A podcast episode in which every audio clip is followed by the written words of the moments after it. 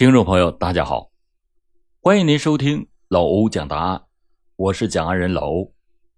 今天我给大家讲一起二零零三年河南新乡警方侦破延津九幺二血案的纪实。来源：蓝旗侠张永胜。时间：二零零三年九月十日。地点：河南省新乡市延津县。九月十日这天，正好是中秋佳节的前夜，华灯初上，流光溢彩，整个延津县城都沉浸在节日的幸福和甜美之中。到了晚上十点左右，一辆红色的松花江牌面包车缓缓的行驶在县城北街绵东路上。这辆车悄悄的来到了一片住宅区。停在了路东面一个比较隐蔽的空地，有三个鬼魅一样的身影从车上跳了下来，径直的来到了一栋三层楼的小院前。叮铃铃，一阵门铃响后，一个高中生模样的男孩打开了院门。这个男孩和其中的一个人说了两句话，三个人就一起走进了小院。一阵轻微的响动过后，三层楼的灯光一盏一盏的熄灭了，小院又恢复了平静。住在延津县城关北街的居民沈志，这两天心里一直犯着嘀咕：这中秋节本是一个团圆喜庆的日子，今天已经是农历八月十六了，可是他的大哥沈强。一家人连面也没照，哥哥嫂子也没到单位上班，甚至连在一中读书的侄子沈南也没有到学校去上课。这一丝不安和不快始终是萦绕在他的脑海里。这已经是两天没信了，该不会是出啥事儿了吧？沈志又定神想了想，不行，我一定得弄清楚这到底是怎么回事于是，就到了傍晚时分，沈志呢约了几个好朋友，来到小院一阵狂敲门之后，依然是一点反应也没有。几个人就决定翻墙入院探个究竟。当他们打开紧闭的防盗门和屋门之后，一股腥臭扑面而来。只见客厅里面，沈强仰面躺在一片血泊之中。卧室里，沈强的妻子横尸在床上，他的儿子沈南则倒在三楼储藏室的地上，也是血流满地。这一天正是二零零三年九月十二日晚上七点二十分，很快接到报案的延津县公安局局长冯立宝率领着侦缉民警迅速的赶到了案发现场。新乡市公安局的刑侦支队长张少凡也率领着技侦民警随后赶到，然后市县两级“九幺二”特大杀人案件侦破指挥机构迅速的成立。市公安局成立了以丁宝东局长为指挥长的“九幺二”特大杀人案件专案指挥部，并且抽调了市县两地民警七十多人，组成了专案队伍。在专案指挥部的统一指挥下，九幺二案件侦破的工作迅速而有条不紊的展开了。经过现场勘查，三名受害者均系被锐器刺穿了颈部，失血过多死亡。死亡的时间大概是在九月十日，也就是农历八月十四日的晚上十二点左右。这消息一传出来之后。听到的人无不为之震惊。这宗血案是延津县建国以来最大的杀人案件，震惊了整个新乡市。案发以后，各级党委政府高度的重视，市县公安机关全力以赴识破此案。时间到了九月十三日的早晨，就在专案民警走村串户进行细致认真的排查工作的同时。刑侦支队副支队长潘敏生带领着专案组技术民警，在血腥腐臭的现场一遍又一遍的进行着勘查分析，力争不漏掉一个细节。在工作中，结合了现场勘查以及调查访问的情况，专案组在明确了案件性质、划分侦查范围、确定侦查方向的同时，把参战的民警划分为调查访问、社会关系查证、物证查找、手机查控等八个工作小组。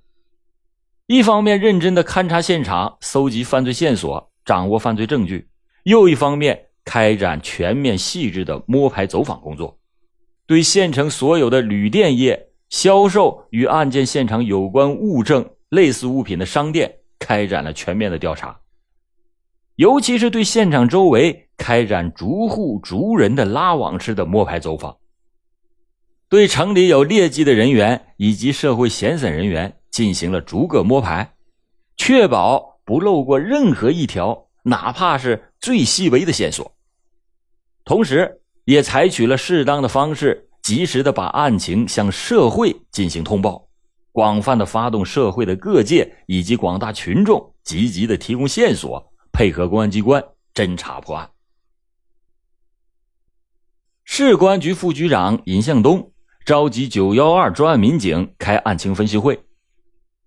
根据受害人的手脚被犯罪嫌疑人用白色的尼龙绳子捆绑。嘴和眼睛被无色的透明胶带缠绕，这样的情况一般都是熟人作案。房门、衣柜、床头、箱子上等处都有留下的血手套印。分析沈家曾经被犯罪嫌疑人大范围的翻动过以后，又恢复了原状。从现场遗留的足迹上来看，犯罪嫌疑人应该是两到三人。这就可以断定案件的性质为抢劫杀人。案情分析会结束的时候已经是十四日的凌晨两点三十分。经过了两天艰苦细致的调查后，获悉，在九月十日的前后，全县的各个旅店宾馆一共接待了住宿人员三百八十五人，查清了情况，排除了三百五十九人。另外有二十六人尚待进一步的落实。县城经销白色尼龙绳的门店一共有七十八家，经销透明胶带的门店有九十六家，经销刀具的门店一共有四十五家。目前正在对案发前购买上述物品的人员进行着摸排走访。由于现场是向外围扩散，一共走访住户四十七家，一百七十五人。在案发的当天晚上，都是没有听到或者是看到有异常的情况发生。案发以后，县城外出不在家的一共一百八十九人，已经返回或者是查明情况的一百四十三人，另外还有四十六人的行踪尚待落实。随着案件的摸排情况的一个一个的反馈，侦查的范围是越来越小，嫌疑的对象。逐渐的趋于集中。幸运之神并没有辜负辛苦劳作、付出艰辛的人。九月十四日，九幺二案件侦破工作取得了重大的进展。当天晚上十点左右，警方接到了线索：城关北街的无业人员韩中海以及他的女友小小，还有朋友洪强、小刚，在九月十一日的一大早一起外出。这些人有着重大的作案嫌疑。经过调查，这个韩中海二十一岁，住在延津县城关北街，曾经在浙江省温州市的某部队服役过两年，现在在家待业。这个洪强，大名叫徐洪强，二十一岁，住在延津县城关西街，也是无业在家。小刚。大名张志刚，也是二十一岁，住在延津县城关东街，是一个个体出租车司机，家里有一辆红色的松花江牌面包车。专组的民警同时查明，和韩中海在一起的小小名叫吕小庆，二十岁，他是延津县城关南街人，现在在洛阳市上学。专组迅速的组织民警进入上述的四个人家中开展布控，同时又对四个人的住处进行了全面的搜查，努力的查找和案件有关的线索。九月十五日，专案组的民警在城关西街徐洪强的家里发现了一张写着“绳子八条、刀两把、手套三双、胶带三条、火柴一盒”等字样的字条。在东街，张志刚的家里发现了和现场作案工具相同的带有血迹的白色尼龙绳以及无色透明胶带。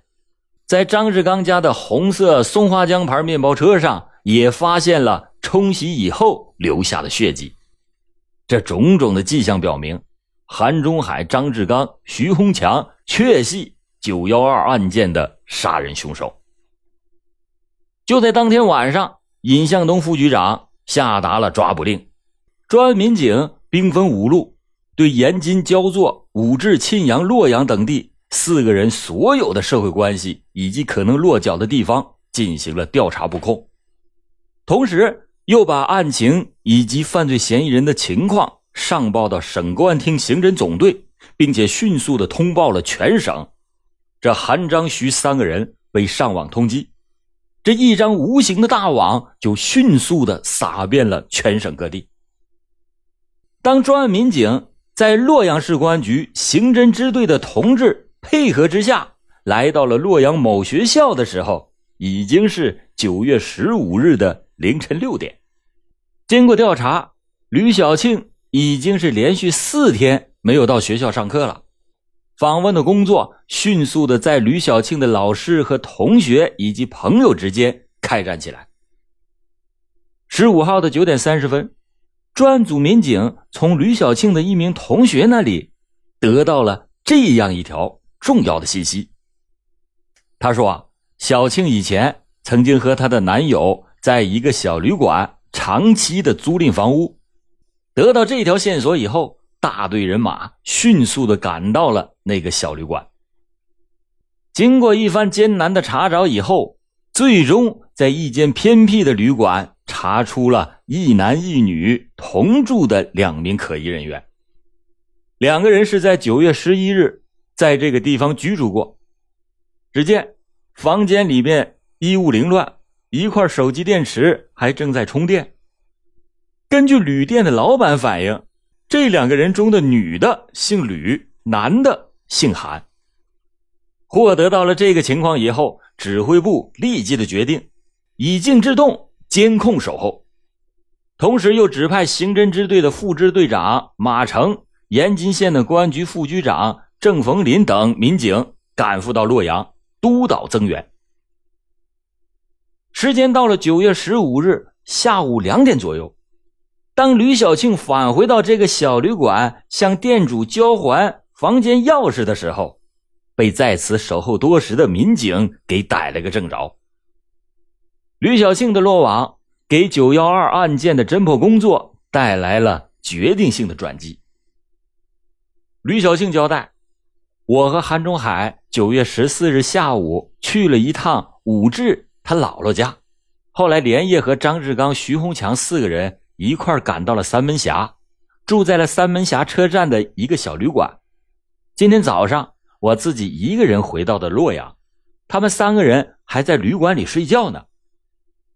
专案组立即的决定发兵三门峡，但是这次民警们却扑了个空，三个人早已经在十五日的早晨退了房。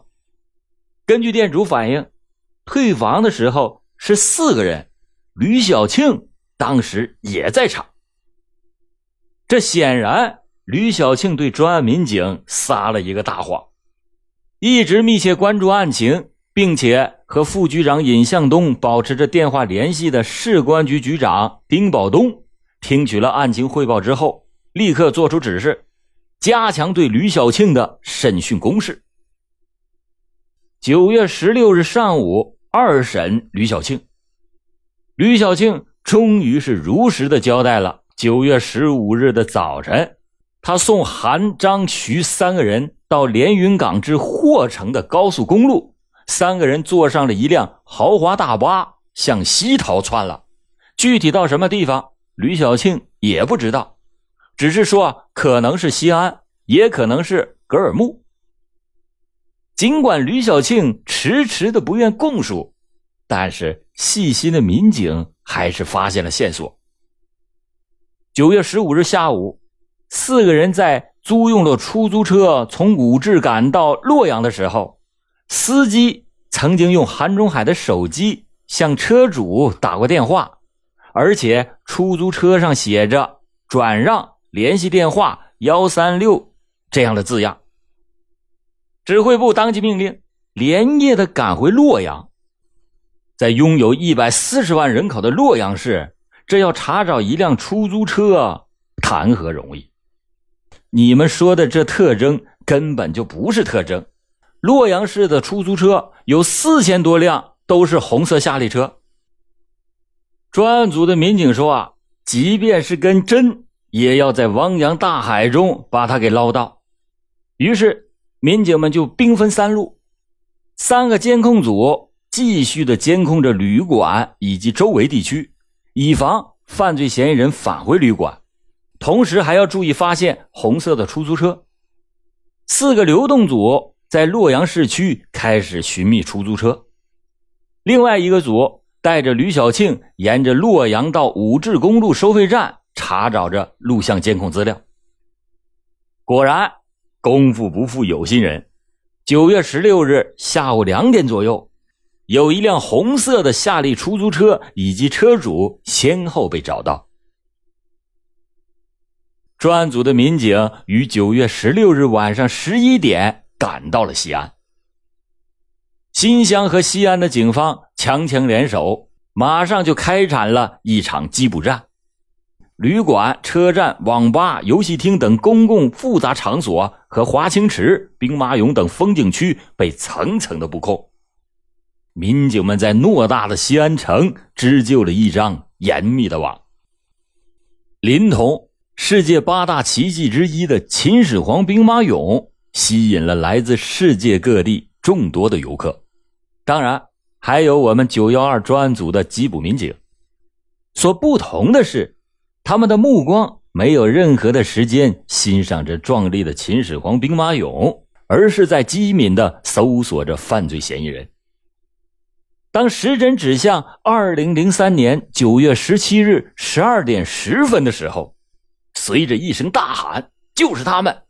缉捕人员就像离弦之箭。直扑过去，把刚刚游览过秦俑博物馆、正准备逃往新疆的韩中海一脚踹翻。张志刚、徐洪强正想要逃跑的时候，也被专案民警围追捕获。二零零三年九月十八日，二零零三年九月十八日是新乡警方的胜利之日，也是犯罪嫌疑人徐洪强和张志刚二十一岁的生日。下午五点，专案组的民警押解着韩中海、张志刚、徐洪强等三名杀人恶魔，从西安回到了延津。